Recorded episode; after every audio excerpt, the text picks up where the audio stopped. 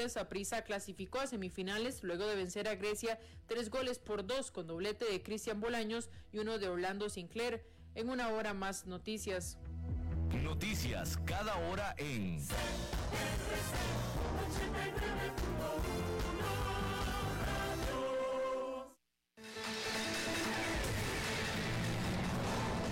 Más noticias en nuestra web, crc891.com. Seguimos en Facebook, Instagram y Twitter como CRC891 Radio y en Telegram como Noticias CRC. Más noticias cada hora.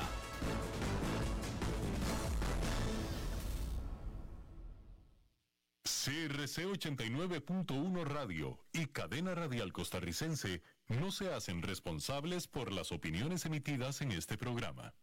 Transcomer, puesto de bolsa de comercio, presenta a las 5 con Alberto Padilla.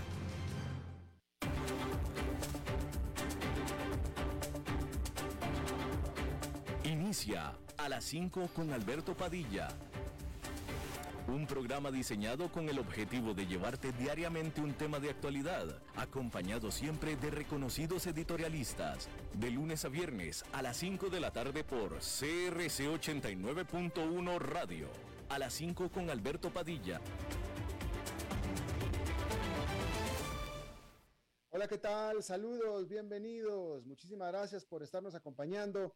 Gracias por estar ahí. Yo soy Alberto Padilla y le mando cálidos saludos desde la señal y las instalaciones de CRC 89.1 Radio en San José, Costa Rica, desde donde estamos transmitiendo a todo el mundo de habla hispana en Estados Unidos a través de SiriusXM Radio, Americano Media, canal 153. Para el resto del mundo de habla hispana, estamos disponibles en vivo en la página Facebook Live de este programa así como también estamos disponibles en el canal de YouTube de este programa y estamos disponibles en podcast, en las diferentes más importantes plataformas, Apple Podcasts, Google Podcast, Spotify y otras cinco importantes plataformas más. Al otro lado de los cristales, tratando de controlar los incontrolables, el señor David Guerrero y la producción general de este programa, la poderosa producción general de este programa desde Bogotá, Colombia, a cargo del señor Mauricio Sandoval. Hay que comenzar diciendo que el Ministerio de la Defensa de Ucrania liberó imágenes en las cuales afirma que soldados se encuentran, soldados ucranianos, en la frontera con Rusia, muy cerca de la ciudad de Kharkiv. El gobernador de esta región dijo que las tropas han eh, recuperado eh, es, una señal de una recuperación de Ucrania en la frontera y que ahí eh, eh, agradece a todo aquel que arriesgó sus vidas para liberar a Ucrania de los invasores rusos. Hay que decir que Ucrania ha venido retomando territorio en la parte norte y oeste o noroeste de eh, Rusia, eh, mientras que las tropas rusas se redespliegan hacia el sur, hacia la región de Donbass.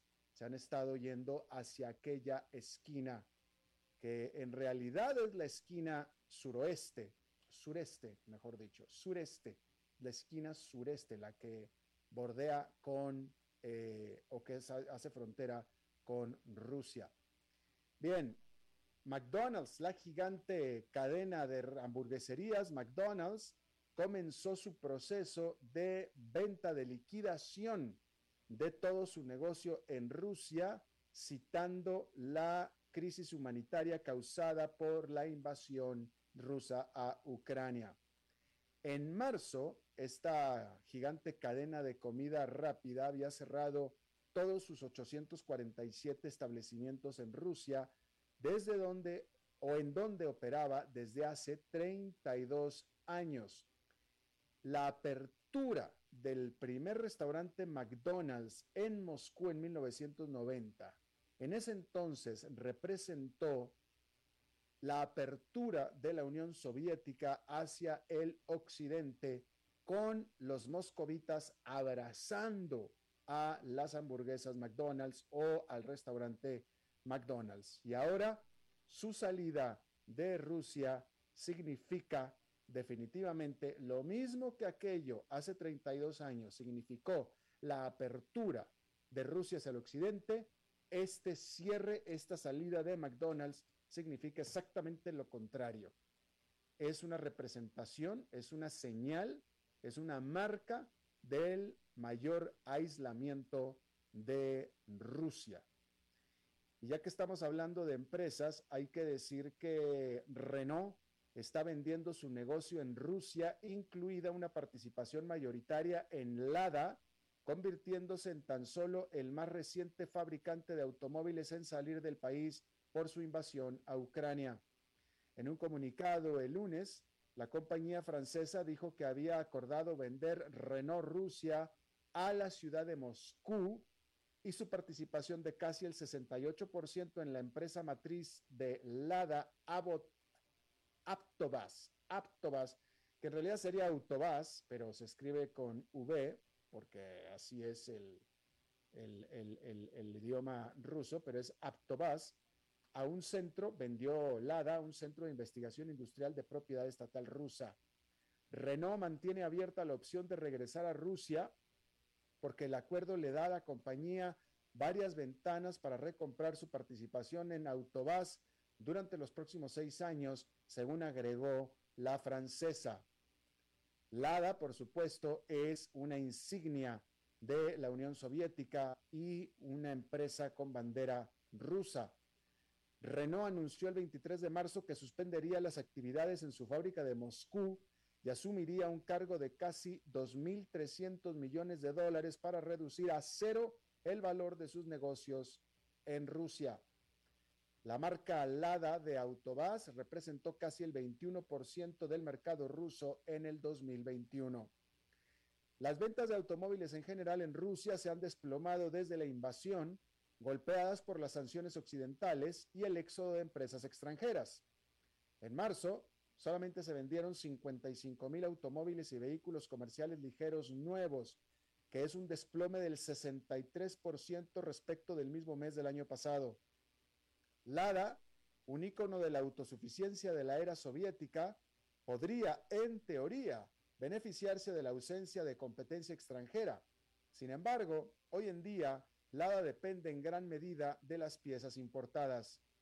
La empresa adelantó a abril unas vacaciones de verano para toda la empresa y anunció que pasaría a una semana laboral de cuatro días durante tres meses al menos a partir de junio para intentar salvar más de 40 mil puestos de trabajo. También dijo que diseñaría, diseñaría nuevos modelos LADA para que dependan estos menos de autopartes de importación.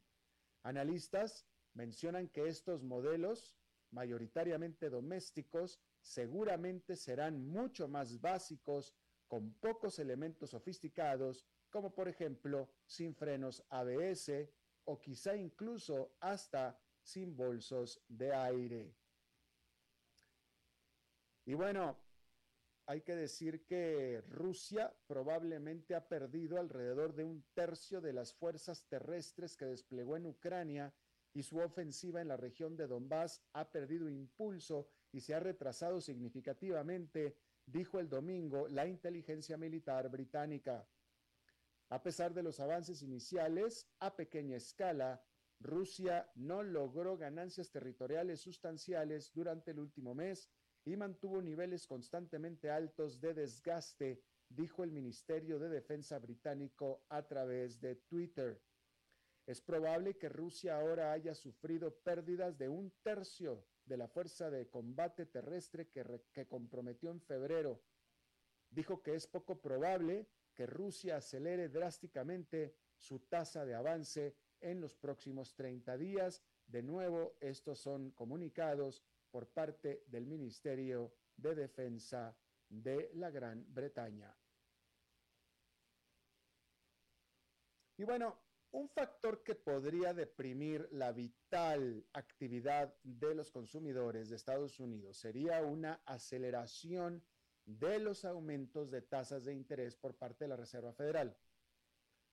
Los rendimientos de los bonos a largo plazo han retrocedido en los últimos días después de dispararse por encima del 3% por primera vez desde diciembre del 2018 a principios de este mes.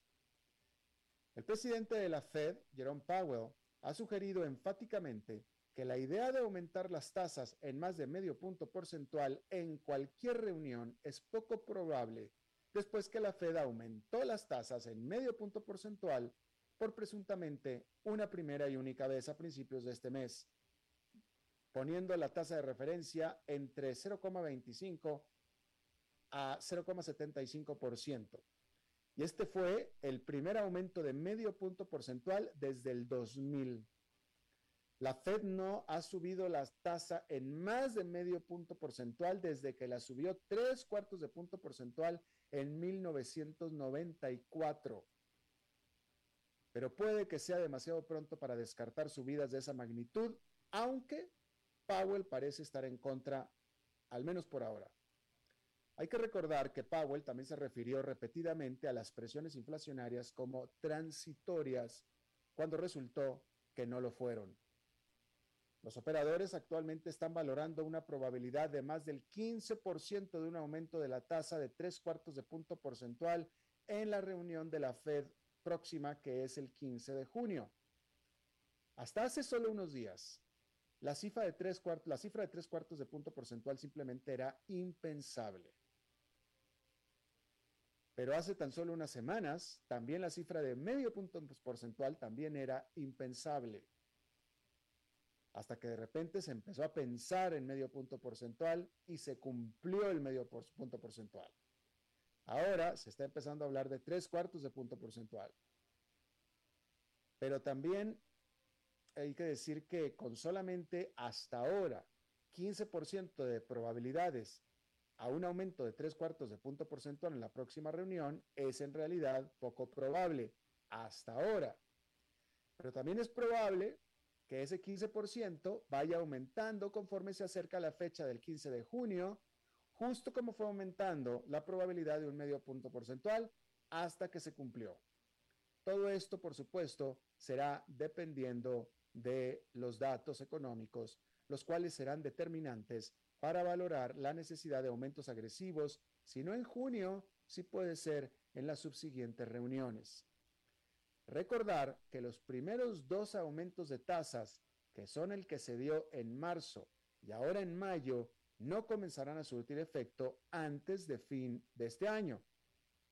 De tal manera que si las presiones sobre los precios no disminuyen pronto, la Fed tendrá que actuar de manera más agresiva. Es conocido que la Fed no quiere sorprender a los mercados, pero los datos aún podrían sorprender a la Fed. Así es que ya veremos. Y hay que decir que los buenos tiempos de la era de la pandemia es un recuerdo lejano para una gran mayoría de las acciones. Los bancos estadounidenses tuvieron una racha estelar de fines del 2020 y todo el 2021. Hace un año, aquí estábamos hablando de un fenomenal mercado. Y por el resto del año pasado, a partir de mayo, estuvimos hablando de un fenomenal mercado. Pero eso fue hace un año. Hoy es totalmente diferente. Las acciones del sector bancario se dispararon aproximadamente un 80% en ese entonces, impulsadas por la fuerte recuperación económica y la promesa de tasas de interés más altas, lo que les permitiría ganar más dinero por su cartera de créditos. Pero hoy es como si aquello hubiera sido solamente un sueño.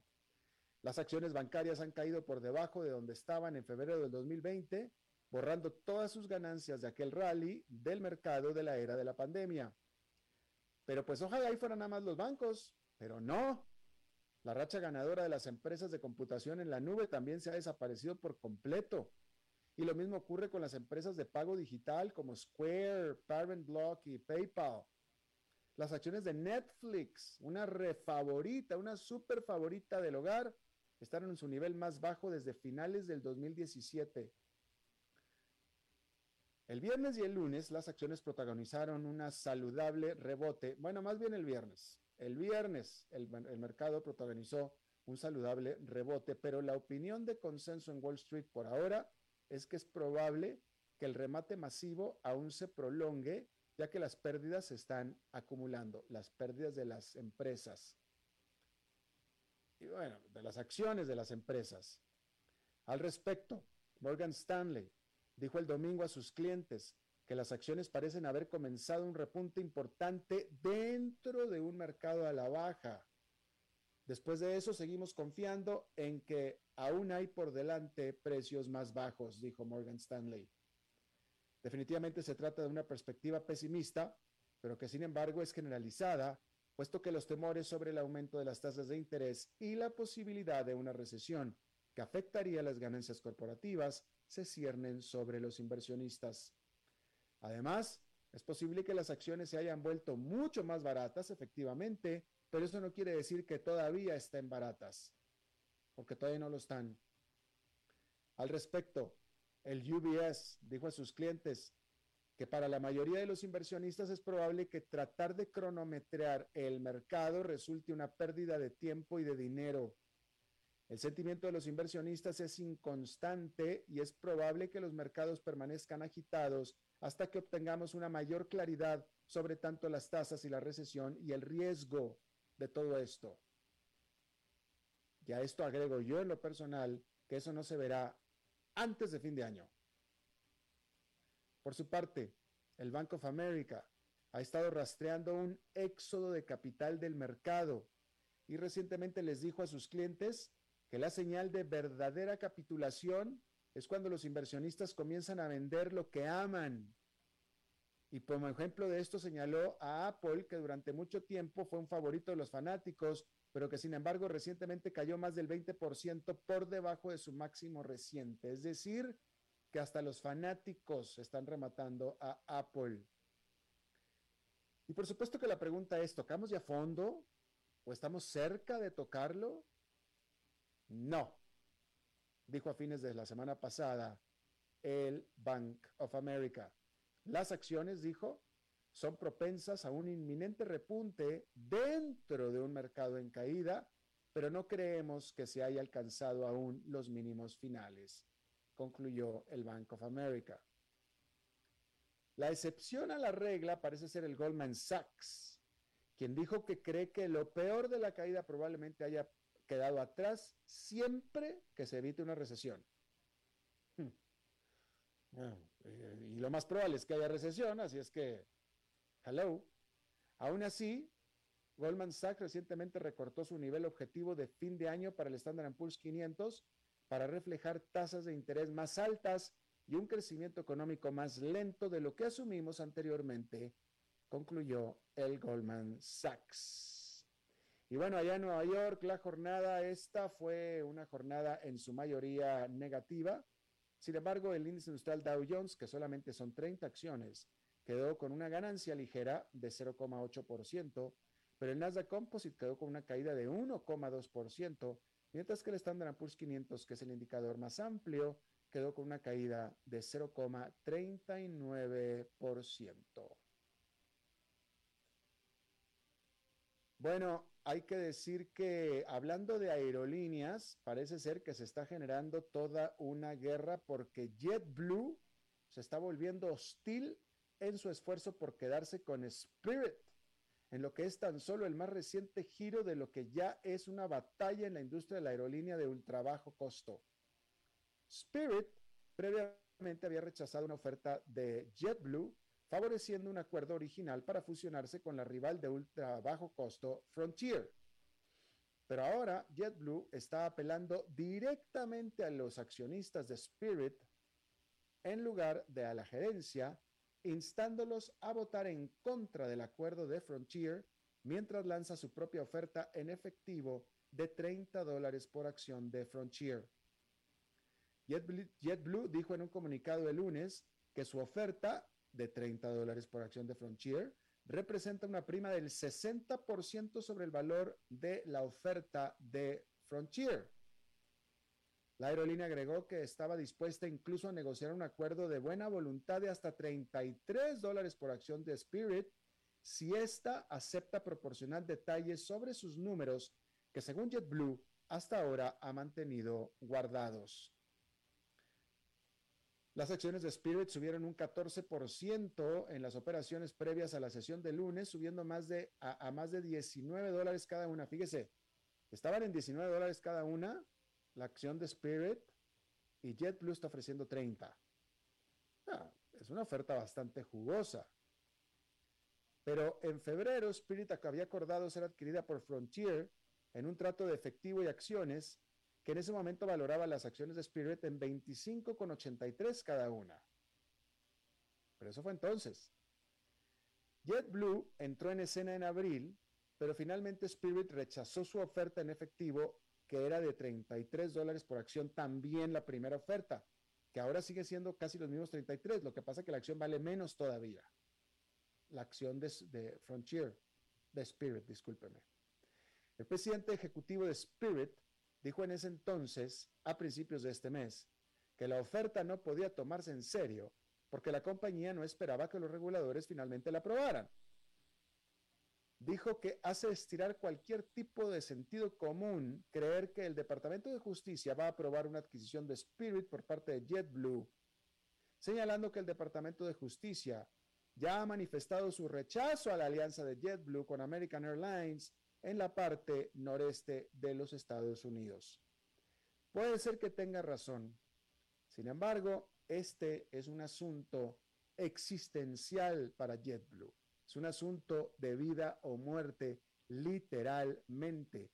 Es decir, pareciera que JetBlue no tiene remedio más que echar las cartas a volar y a ver qué cae probablemente efectivamente, como dice eh, Spirit, el gobierno no acepte el acuerdo o lo acepte con muchas modificaciones, pero JetBlue no tiene opción, porque si Spirit se junta con Frontier, eh, JetBlue muere.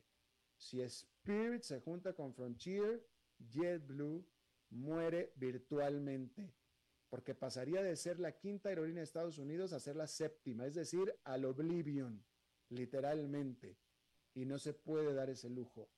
Tiene. Mire, no es que, no es que JetBlue deba y quiera quedarse con Spirit. Lo que no quiere es que Spirit se convierta, se junte con Frontier. Eso es lo que no quiere. Por eso, a Frontier, a Spirit, válgame Dios, por eso Spirit sí le importa mucho que las autoridades reguladoras no vayan a aprobar la eventual compra de Spirit por parte de JetBlue. A Spirit sí le preocupa, a JetBlue no. A JetBlue no le preocupa, porque el bottom line de JetBlue es que Spirit no se quede con Frontier, porque entre las dos van a ser mucho más grandes que Spirit. ¿Sí? Entonces, lo que quiere JetBlue es sacar de la jugada Frontier, adiós que te vaya bien, quédate en el lugar en el que yo quedaría si te juntaras con Spirit, y yo me quedo con Spirit y que me haga el gobierno lo que me quiera hacer, finalmente seré aún mejor. Aunque me haga vender el 35, 40, 50% de los aviones, aún seré más fuerte que lo que hubiera sido si no hubiera dejado esta, esta eh, eh, si hubiera dejado esta operación prosperar. Y ese es el asunto que tiene JetBlue. Y si Spirit dice que no a esta, JetBlue va a regresar con otra mejor oferta todavía porque es un asunto existencial, literalmente.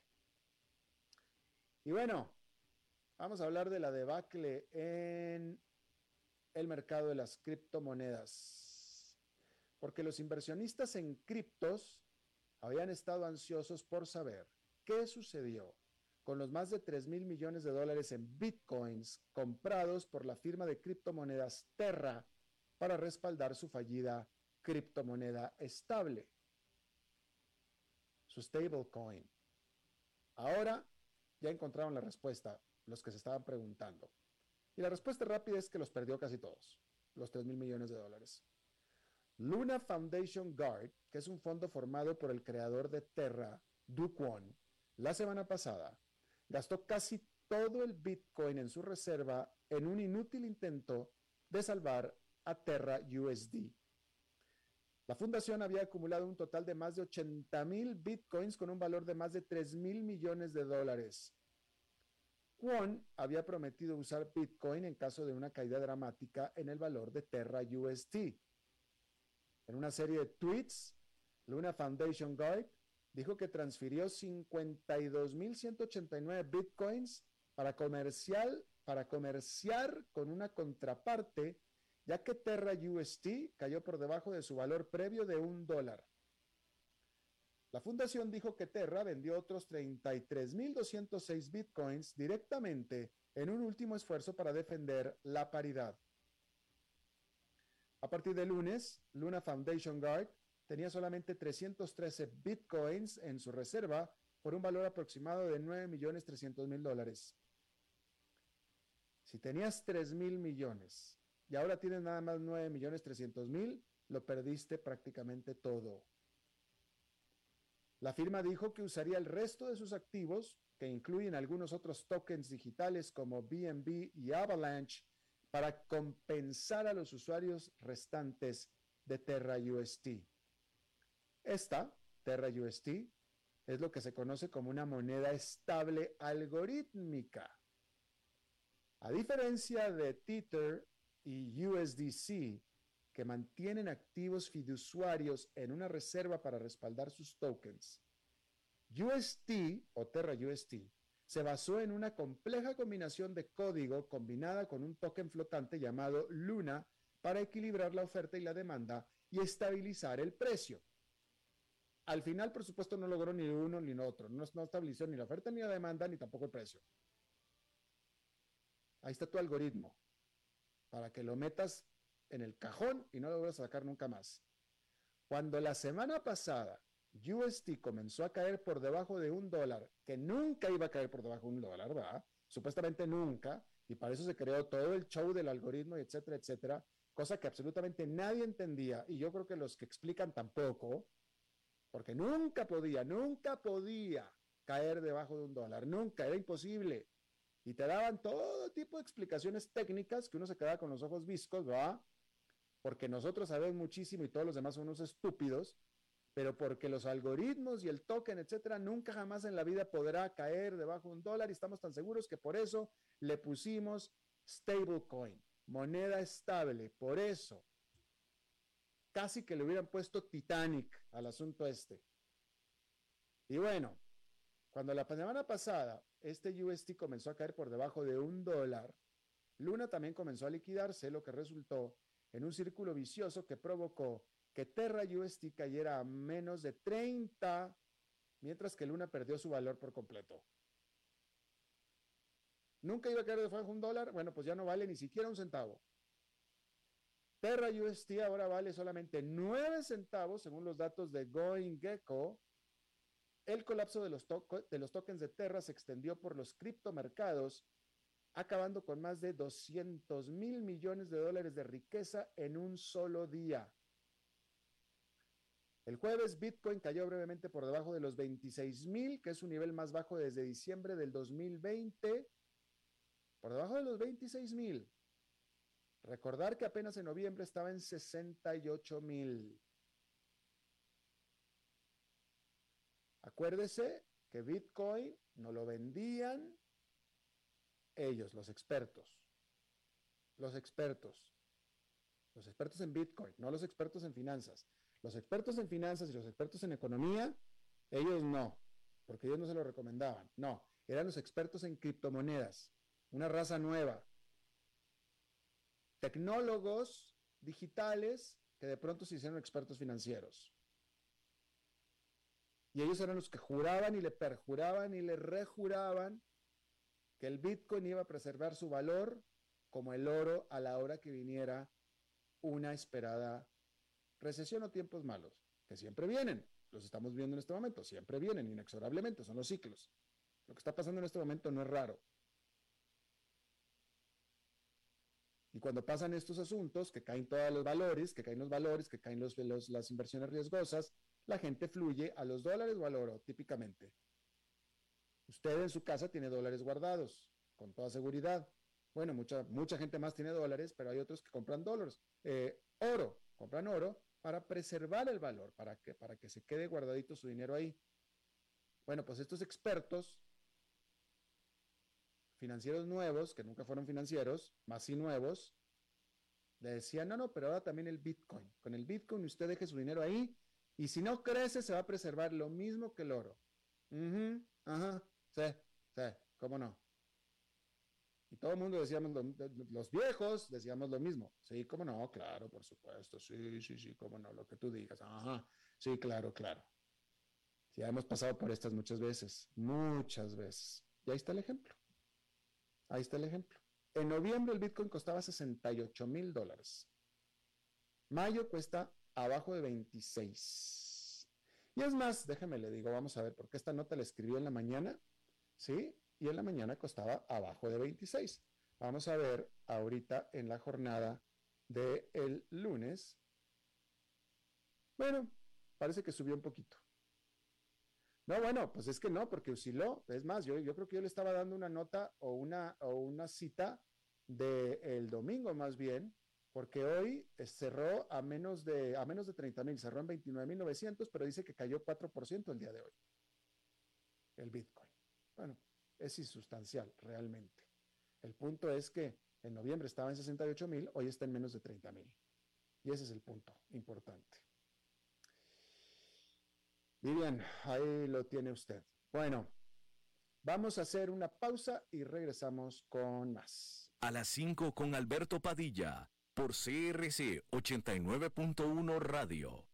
¿Sabía usted que Transcomer es el puesto de bolsa de comercio más grande de Costa Rica, con 19 años en el mercado y miles de clientes? Cuentan con asesores y corredores expertos que saben de lo que hablan y ofrecen productos de inversión seguros y modernos, hechos a la medida. Pero sobre todo, al invertir en Transcomer, usted invierte en la única bolsa vigilada por el Banco Central. Y en un mundo sobrecargado de información, usted debe de estar con los mejores. Transcomer, puesto de bolsa de comercio. Construyamos juntos su futuro. Somos expertos en eso.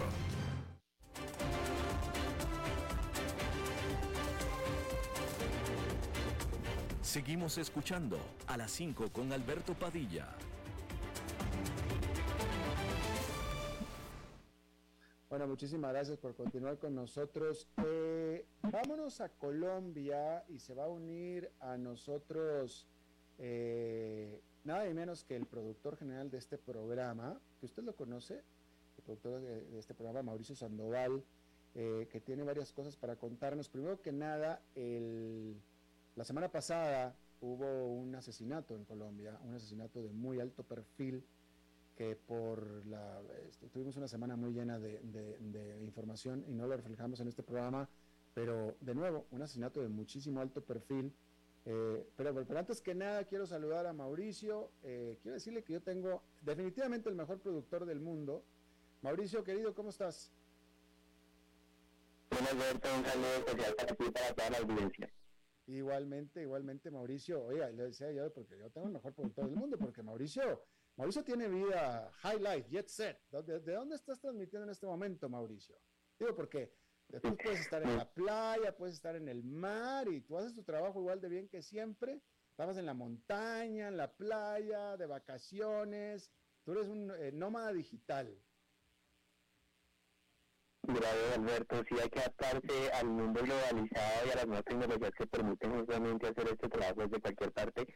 En este momento me encuentro en la fría Bogotá. En la fría Bogotá y la semana pasada estabas en una isla tropical, ¿que no? En San Andrés, los invito a los que no conocen y si quieren escapar unos días, en Colombia hay un paraíso espectacular que es la isla de San Andrés, allí pueden pasar unos días espectaculares y desconectarse para llegar con energías recargadas al trabajo.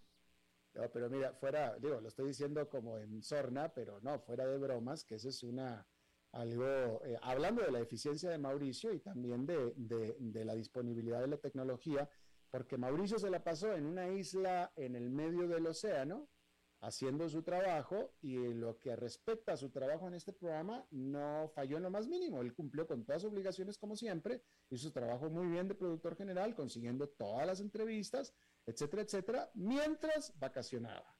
eh, con sus espidos puestos. Así es que esa es una maravilla que pocos se dan todavía, pocos se dan ese lujo, pero Mauricio puede. Mauricio, eh, bueno, ahora sí, cambiando de tema, vamos a algo más serio. Eh, durante la semana pasada hubo este, pues, ¿cómo le podríamos llamar? Incluso magnicidio, tal vez le podríamos llamar, definitivamente un asesinato de alto perfil. Háblanos de eso. Sí, Alberto, pues mira, justamente cuando yo iniciaba mis vacaciones en una isla, en ese momento estaban asesinando al fiscal Marcelo Pecci de Paraguay en otra isla colombiana, en la isla de Barú, muy cerca de Cartagena.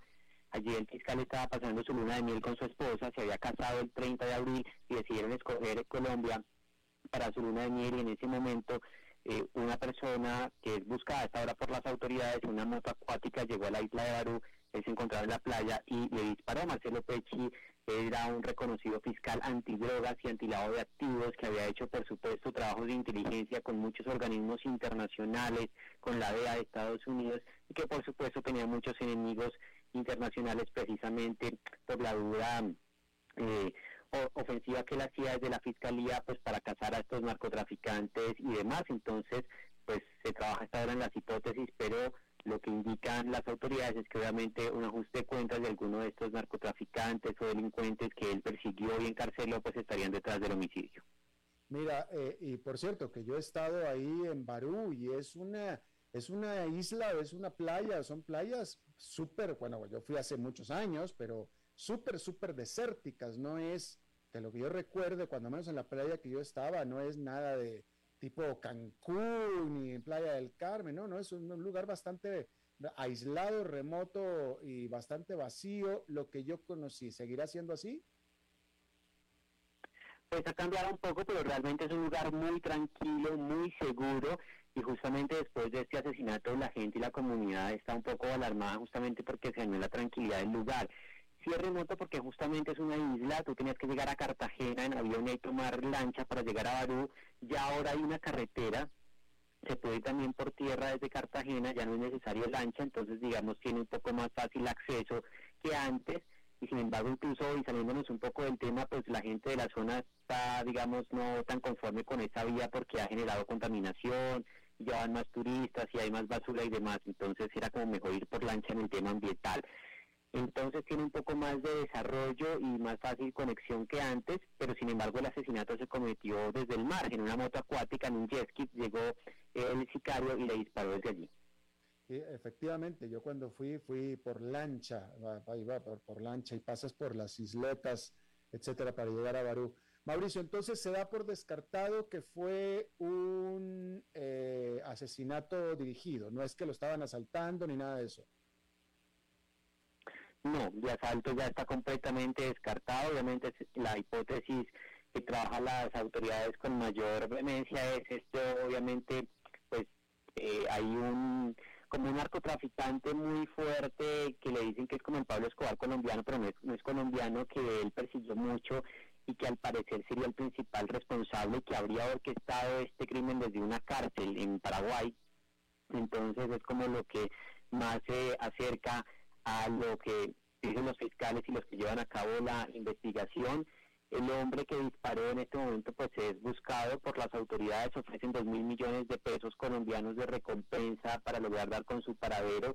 Se cree que es una persona con acento norte santanderiano, que es un departamento que queda mm, en la frontera con Venezuela, eh, es de tez morena, y pues él, digamos, fue el que, el que disparó, pero al parecer sí fue orquestado desde una cárcel por narcotraficantes que el fiscal persiguió durante su carrera judicial. Y evidentemente este fiscal en Paraguay estaría fuertemente protegido, pero en Colombia no estaba protegido. Seguramente, claro, cuando hacen estos viajes al exterior, funcionarios y, y demás, incluso actores, personal del jet y demás, pues no, no van con, con guardaespaldas, pero eh, lo que ya se ha evidenciado, digamos, en la investigación es que lo estaban siguiendo justamente desde Paraguay, le estaban haciendo ya seguimiento antes de la boda y por eso incluso se dieron cuenta que él iba a viajar a Colombia a la luna de miel, entonces desde allí planificaron muy bien todo porque sabían exactamente en qué momento iba a estar en el hotel, en la playa, entonces pues ya viendo videos de seguridad y demás, días previos al viaje de él, pues se veía que lo estaban siguiendo allí justamente en Paraguay, además de que estuviera protegido y escoltado, ¿no? Pero siguiéndolo, siguiéndolo supermercado, porque sabían ellos que él estaba en Colombia, o sea, fíjate, estos criminales sabían que iba a ir a Colombia, sabían que estaba en Colombia, sabían en dónde en Colombia y encima tenían la red para mandarlo matar. O sea, estamos hablando de una operación internacional, una operación muy marcada, muy bien financiada por expertos. De acuerdo, de acuerdo, eso es lo que se ha dicho hasta el momento que era una red bien orquestada porque tenían ya justamente la agenda, eh, los movimientos que iba a hacer, dónde iba a estar, porque puedo decir, no voy a Colombia a, la luna de miel, pero sabían en qué parte, en qué hotel, entonces pues fue algo muy milimétricamente coordinado eh, y lo que ya pues evidencia ¿no? en, las cámaras también tenían, como tú dices, consiguieron rápidamente al sicario en Colombia, y eh, todo porque se muestra también en los videos que le hacen seguimiento a este hombre que disparó, era un arma 9 milímetros, estuvo en momentos previos alquilando esta moto acuática, ahí se ven los videos del lugar donde la alquila, pagó cerca de 100 dólares por la moto, la devolvió a los 15 minutos, fue algo muy rápido, abrió fuego contra los guardas del hotel y allí mismo ya él se encontraba en la playa.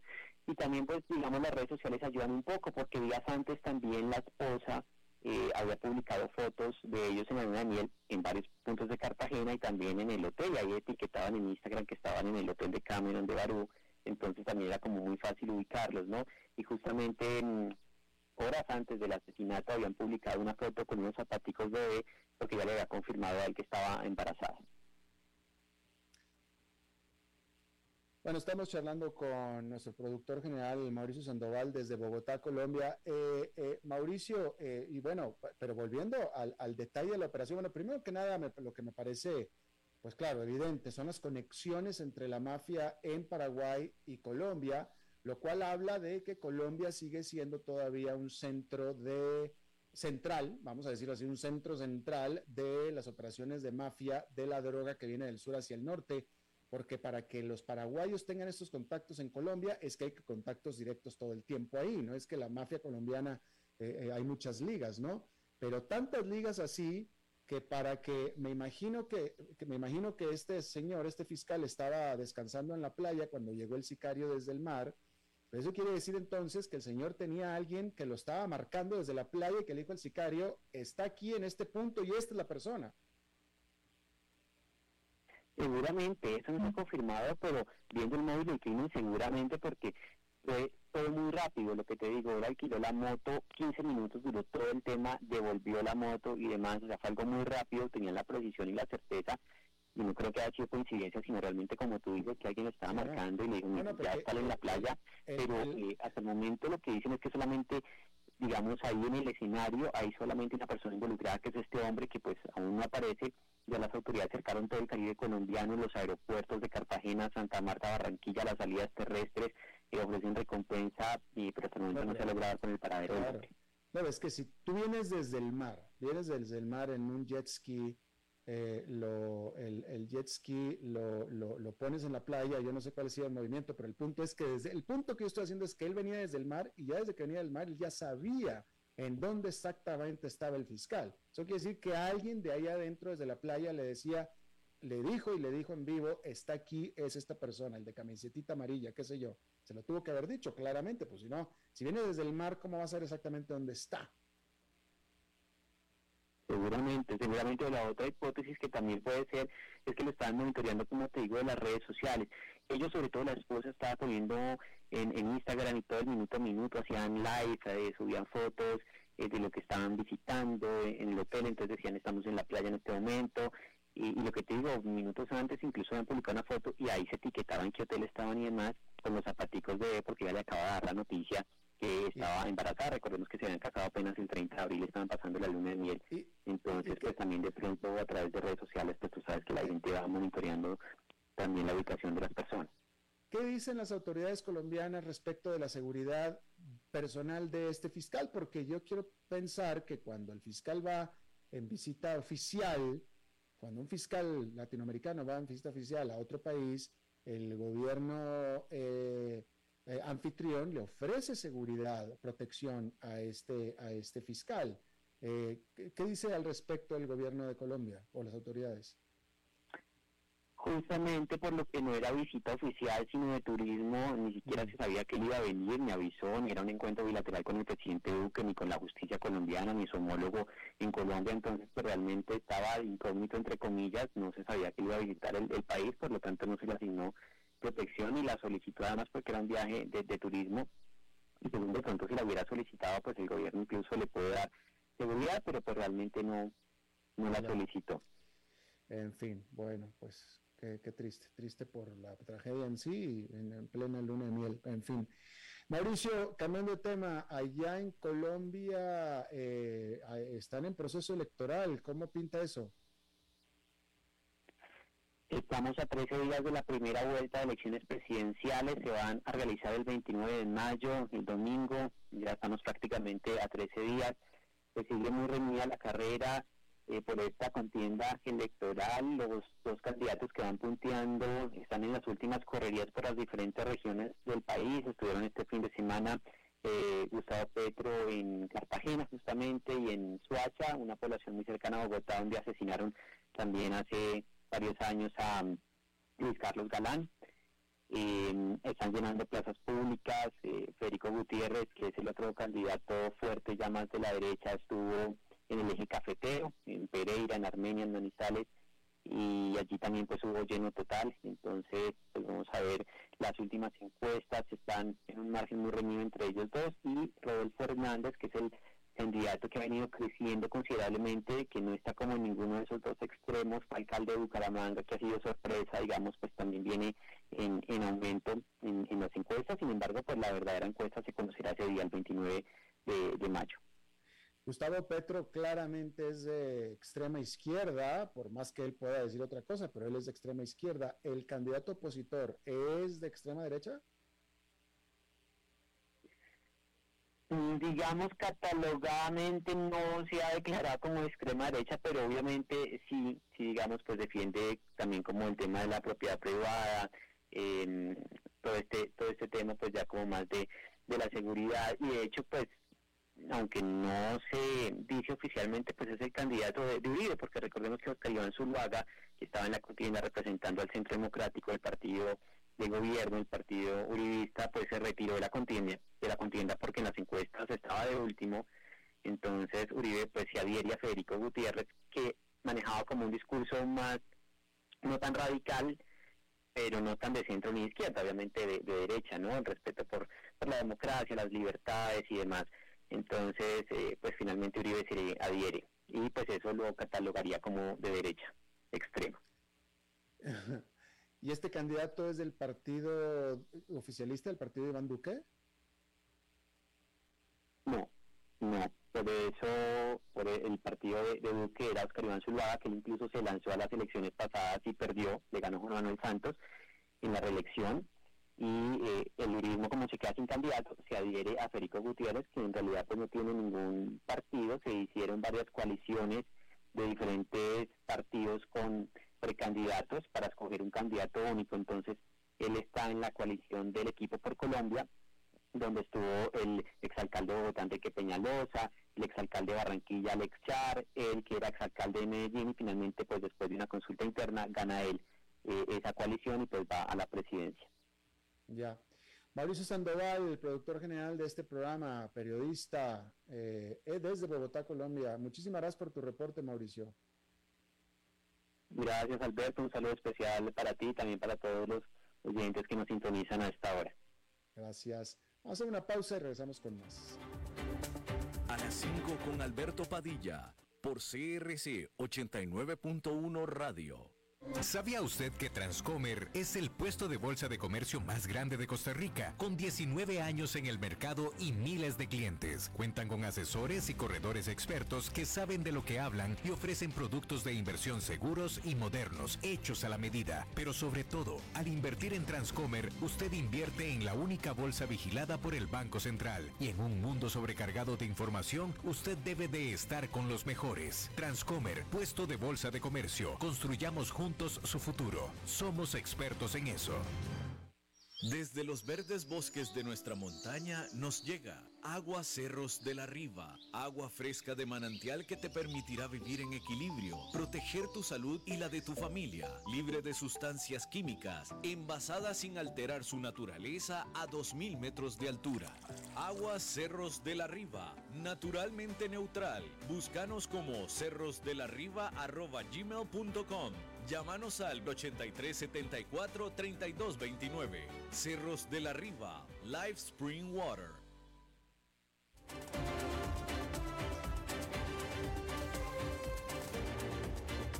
Seguimos escuchando a las 5 con Alberto Padilla.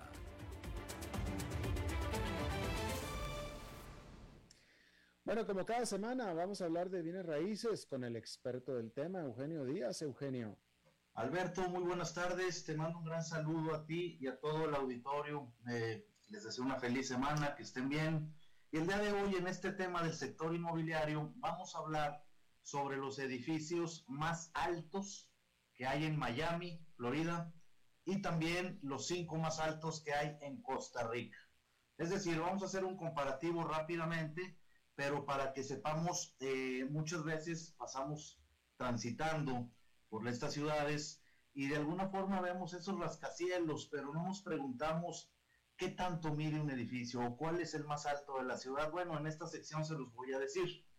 En Miami y tomando en cuenta la altura desde la base de un edificio hasta la azotea, hasta el techo del piso final, sin tomar en cuenta estructuras, ni antenas, ni nada de esto, eh, se encuentra el top 5 de altura que está en primer lugar el edificio Panorama Tower. Este está ubicado en Brickell y es el edificio más alto de Miami, Florida, desde el 2017. Y el, número 40 más alto de los Estados Unidos. Ese es el edificio más alto en Miami. Y en segundo lugar está el Four Seasons Hotel Miami, también ubicado en la misma zona, y había sido el edificio más alto de Miami desde el 2003 hasta el 2017 antes de que estuviera terminado el, que comenté anteriormente.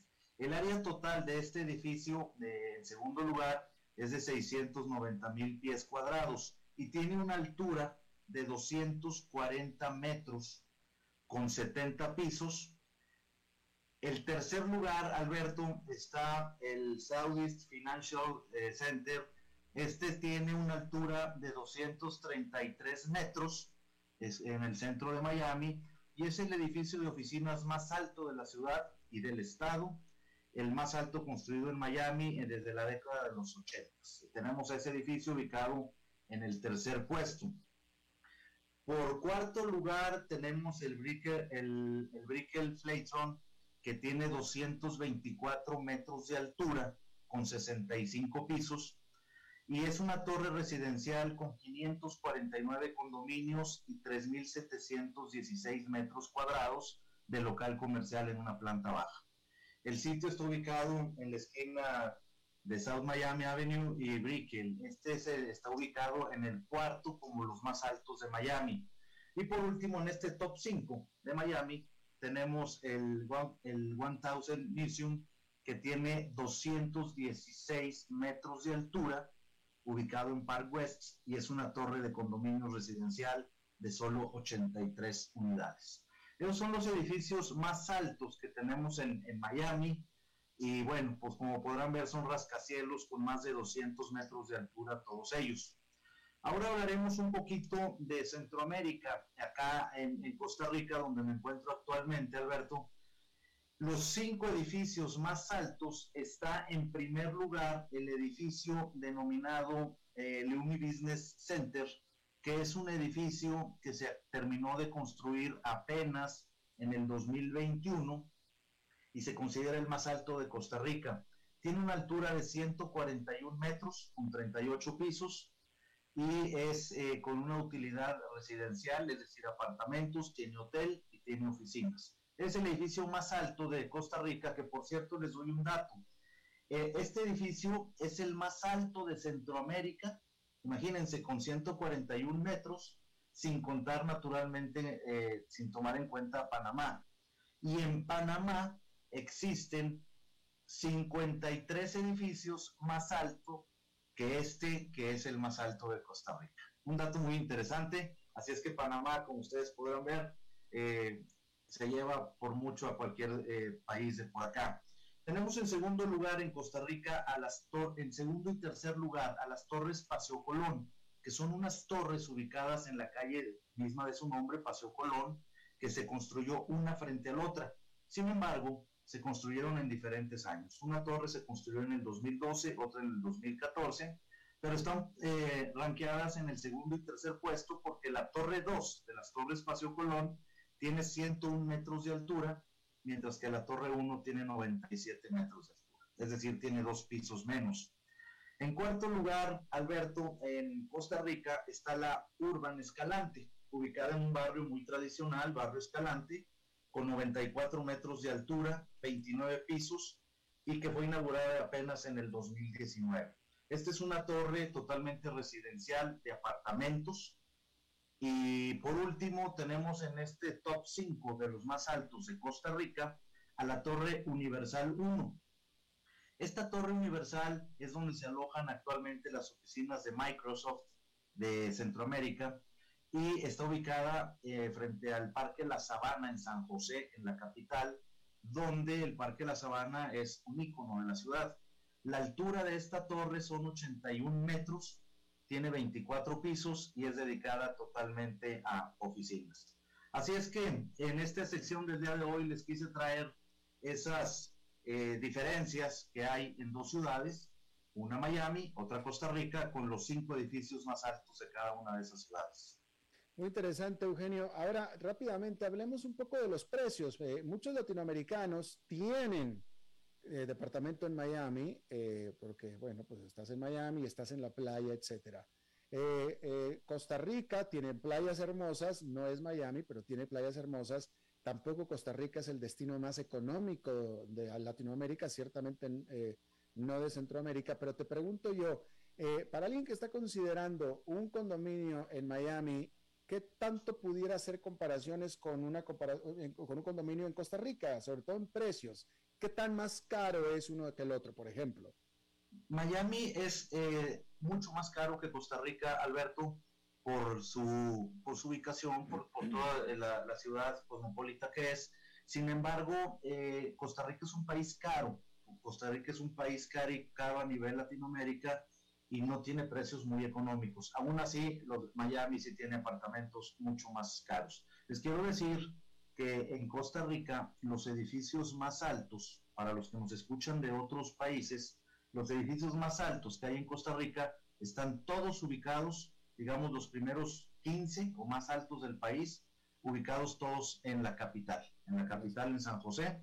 en las playas no tenemos edificios tan altos de apartamentos para poder comprar y los precios, contestando específicamente a tu pregunta, sí son varios miles de dólares más caros en Miami que en, Costa Rica. Y, y, hablando de condominios, esa parte de los edificios altos en las playas yo ya la conocía, pero como condominio como tal, ¿hay condominios o departamentos de ese nivel de lujo en las playas de Costa Rica como lo hay en Miami? Sí, por supuesto que lo hay, aunque no con, con, esa cantidad que hay en Miami, ni con esa altura y a veces no tampoco con, esa, con ese lujo de algunos apartamentos que hay en Miami. Por dar una referencia de precio, Alberto, y no dejar la duda, aunque es muy variable dependiendo la ubicación, el edificio, la altura, etcétera, etcétera, pero por ponerles una, un, ejemplo, en Costa Rica pudieras encontrar un apartamento en playa bueno, eh, de lujo, aproximadamente de unos 300 mil dólares, por ejemplo. Estoy hablando, claro que hay, diferencias infinitas, pero voy a poner un ejemplo, 300 mil dólares, comparado con Miami, un edificio, eh, en un edificio similar, ubicado en una buena zona de Miami, que bueno, no te va a bajar de los 700, 800 mil dólares. Mm, interesante. Eugenio Díaz, muchísimas gracias. Con mucho gusto, Alberto. Les deseo un feliz, feliz, fin de semana y que sigan muy contentos. Bueno, feliz fin de semana. La próxima para ti también. Gracias. Bien, eso es todo lo que tenemos por esta emisión. Muchísimas gracias por habernos acompañado. Espero que termine su día en buena nota, en buen tono y nosotros nos reencontramos en 23 en 23 horas. Que la pase muy bien las 5 con Alberto Padilla fue traído a ustedes por Transcomer, puesto de bolsa de comercio. Construyamos juntos su futuro. Somos expertos en eso.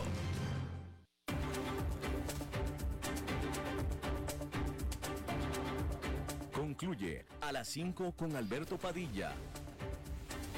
Un programa diseñado con el objetivo de llevarte diariamente un tema de actualidad, acompañado siempre de reconocidos editorialistas, de lunes a viernes a las 5 de la tarde por CRC 89.1 Radio, a las 5 con Alberto Padilla.